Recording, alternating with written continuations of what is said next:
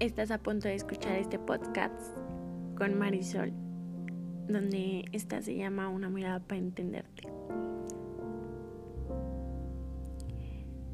Esta información y conocimiento de una mirada para entenderte es un poco flexible y comprensible porque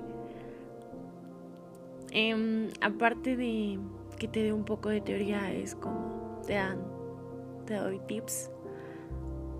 Quizá de cómo elevar tu autoestima cosas que podemos mejorar en nosotros mismos. Pero también hago referencia a qué se te viene a la mente cuando menciono la palabra adolescencia.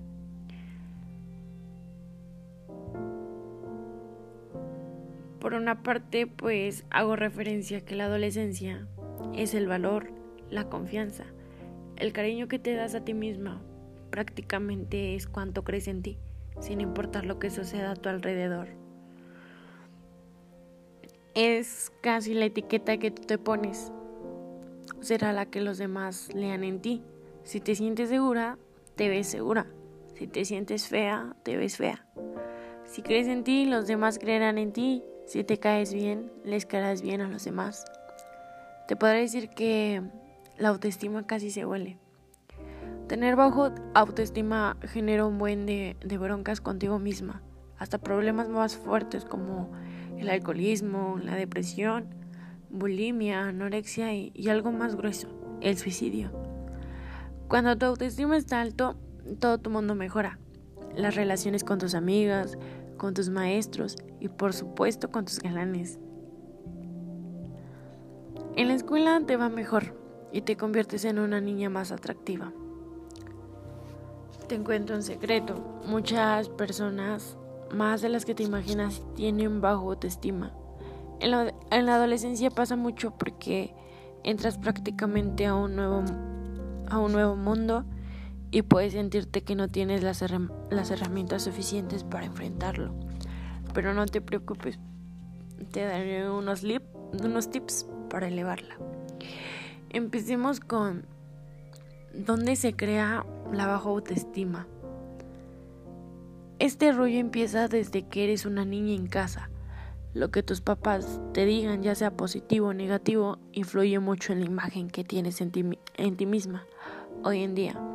Si te dicen frases como aprende a tu prima, no lo sabes hacer, tú no puedes, no seas tonta, o por, o por lo contrario es de tú sí puedes, qué buena eres para esto, qué lista, qué inteligente, son frases que a lo mejor ya no te acuerdas de ellas, pero se graban y se acumulan en el disco duro de tu inconsciente y están ahí, listas para salir cuando menos las necesitas. Por supuesto, muchos papás, para bien o para mal, las dicen sin saber la importancia que tendrán en un futuro. Además hay que comprenderlos, porque tienen tantas cosas que cuidar en tu educación, formación, que es lógico que a veces se equivoquen. Lo único que ellos quieren es lo mejor para ti, así que ni de broma vayas a ir a reclamarles, porque nada más lo que vas a hacer es hacer sentir mal por lo que hicieron sin mala intención. Em, en un sentido, al tener contacto con la sociedad desde el kinder, cuando le dabas de comer a los conejitos hasta el salón de belleza o la maestría con más prestigio, afectan tu autoestima. Algunos ejemplos es que te ha pasado que cuando oyes a un grupo de personas platicar de un cierto tema y tú quieres participar, esperas a que la última persona deje de hablar para contar tu super anécdota. Y cuando empiezas, pues fíjate que el otro día nadie te escucha y alguien más toma la palabra y de volada piensas, no pasa nada, ahora que acabe de hablar, esta chava lo, lo digo. A veces se intentar y la historia se repite, entonces subes el volumen de voz y te paras más derecha y hay hasta quien levanta la mano para pedir la palabra pero nunca te hacen caso. La realidad es que tu autoestima en esos momentos se va al sótano, ¿no? A todos nos ha pasado.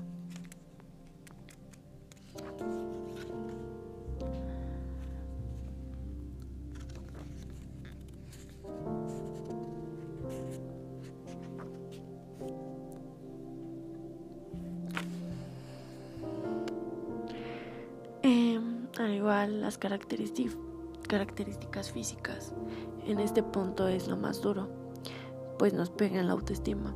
Cuando vemos a alguien que tiene alguna característica física que le llama la atención a la mayoría, nos gusta bromear y decir cosas como, no es que ella sea fea, simplemente es varonil, no es que tal chavo no está gordito, es más bien un, un tinaco, X cosa. Cualquier cosa puede afectar negativamente nuestra autoestima. Por ejemplo, alguna característica física es que según nosotros es diferente o especial. Gordos, muy flacos, altos, muy blancos, muy morenos, con, orejas chicas o con narices de alcanzaquesos o con problemas de acné. ¿Sabías que hasta la gente que todos podríamos identificar como muy guapa se puede sentir horrible y, diferente? En ese sentido, nada tiene que ver con, lo, con su físico, sino más bien con su autoestima. Si tu autoestima es por tus características físicas, hay algunas que pueden cambiar, como el sobrepeso, el acné, la celulitis y demás. Y es cierto, hay otras que no puedes cambiar si eres alta, baja, morena o blanca. Punto, así eres. Nada cambia. Mejor hazte amiga de tus características y aprende a vivir con ellas. Son parte de ti, con ellas naciste y con ellas te vas a morir. Siéntete orgullosa de ellas, porque es lo que te hace sentir única y irrepetible.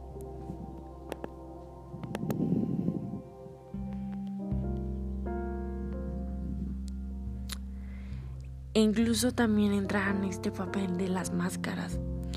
Cuando tenemos baja autoestima, las podemos esconder tras diferentes máscaras.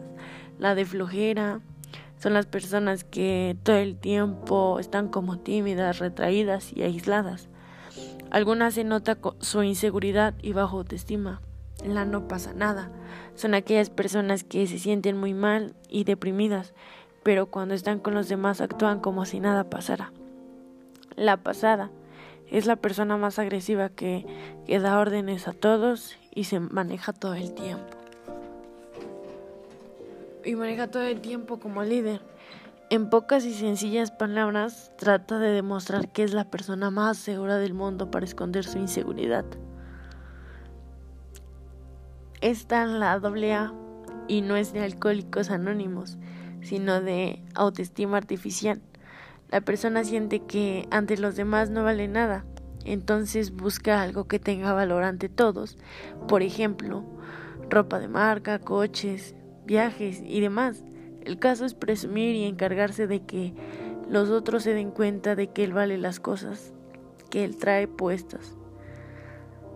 Entonces también entra la otra típica del doble A. Es cuando conoces a un niño que sabes que es, es un golfo y un patán, te dice que si quieres ser su novia le dices que sí, pero en realidad en ese sí le dices sálvame, porque tu autoestima es tan baja que no te importa recibir solo migajas de amor y de seguridad. Aguas con eso. Em, igual, para levantar nuestra autoestima es que aquí viene el secreto más importante para elevar tu autoestima es que una vez que conoces tus características especiales, ubica tus cualidades.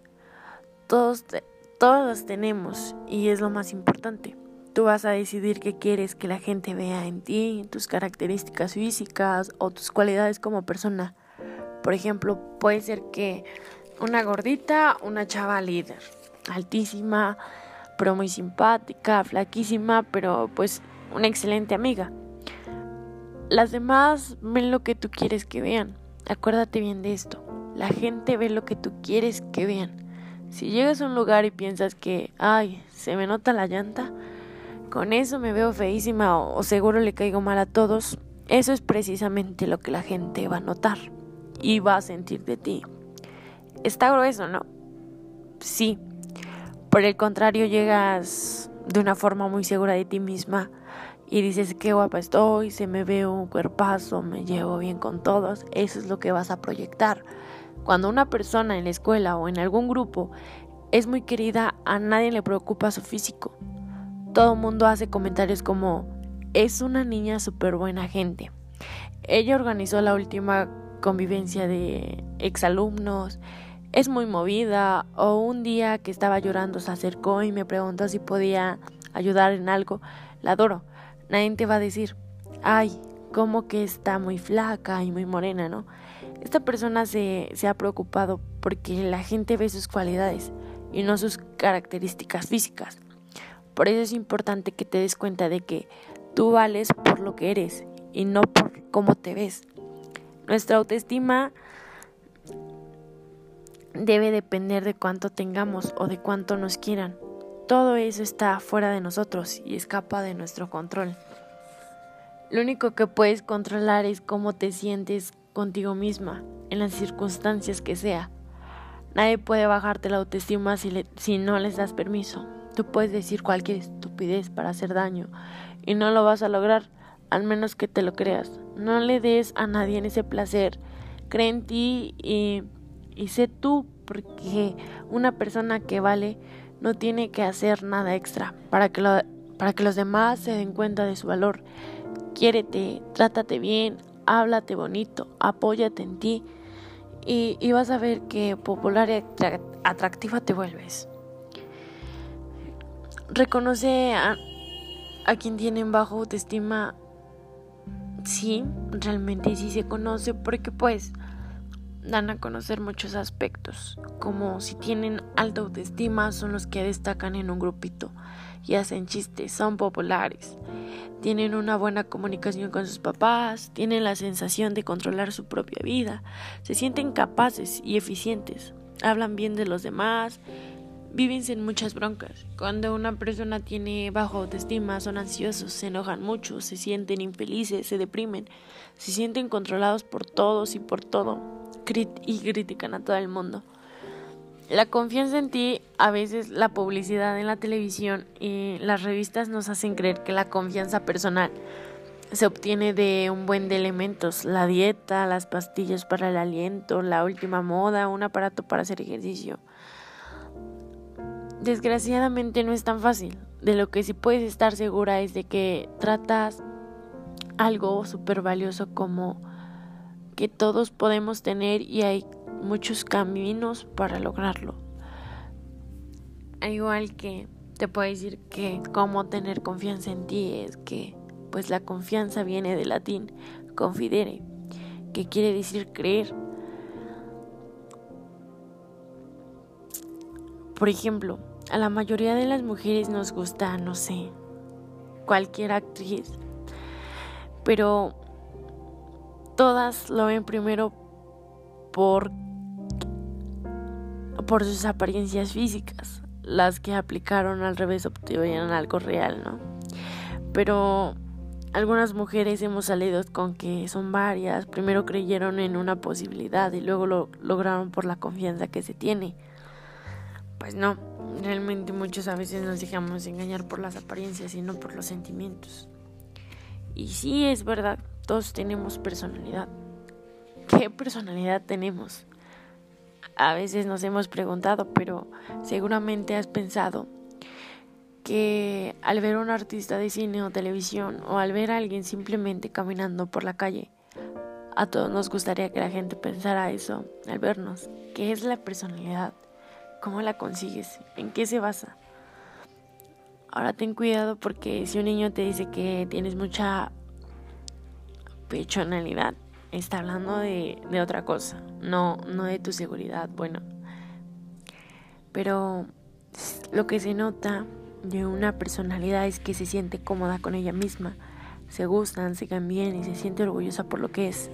Lo que, lo, lo que proyecta es cómo camina, cómo habla, el brillo de ojos, su porte, cómo se viste. Eh, esta puede incluir mucho que ser asertivos.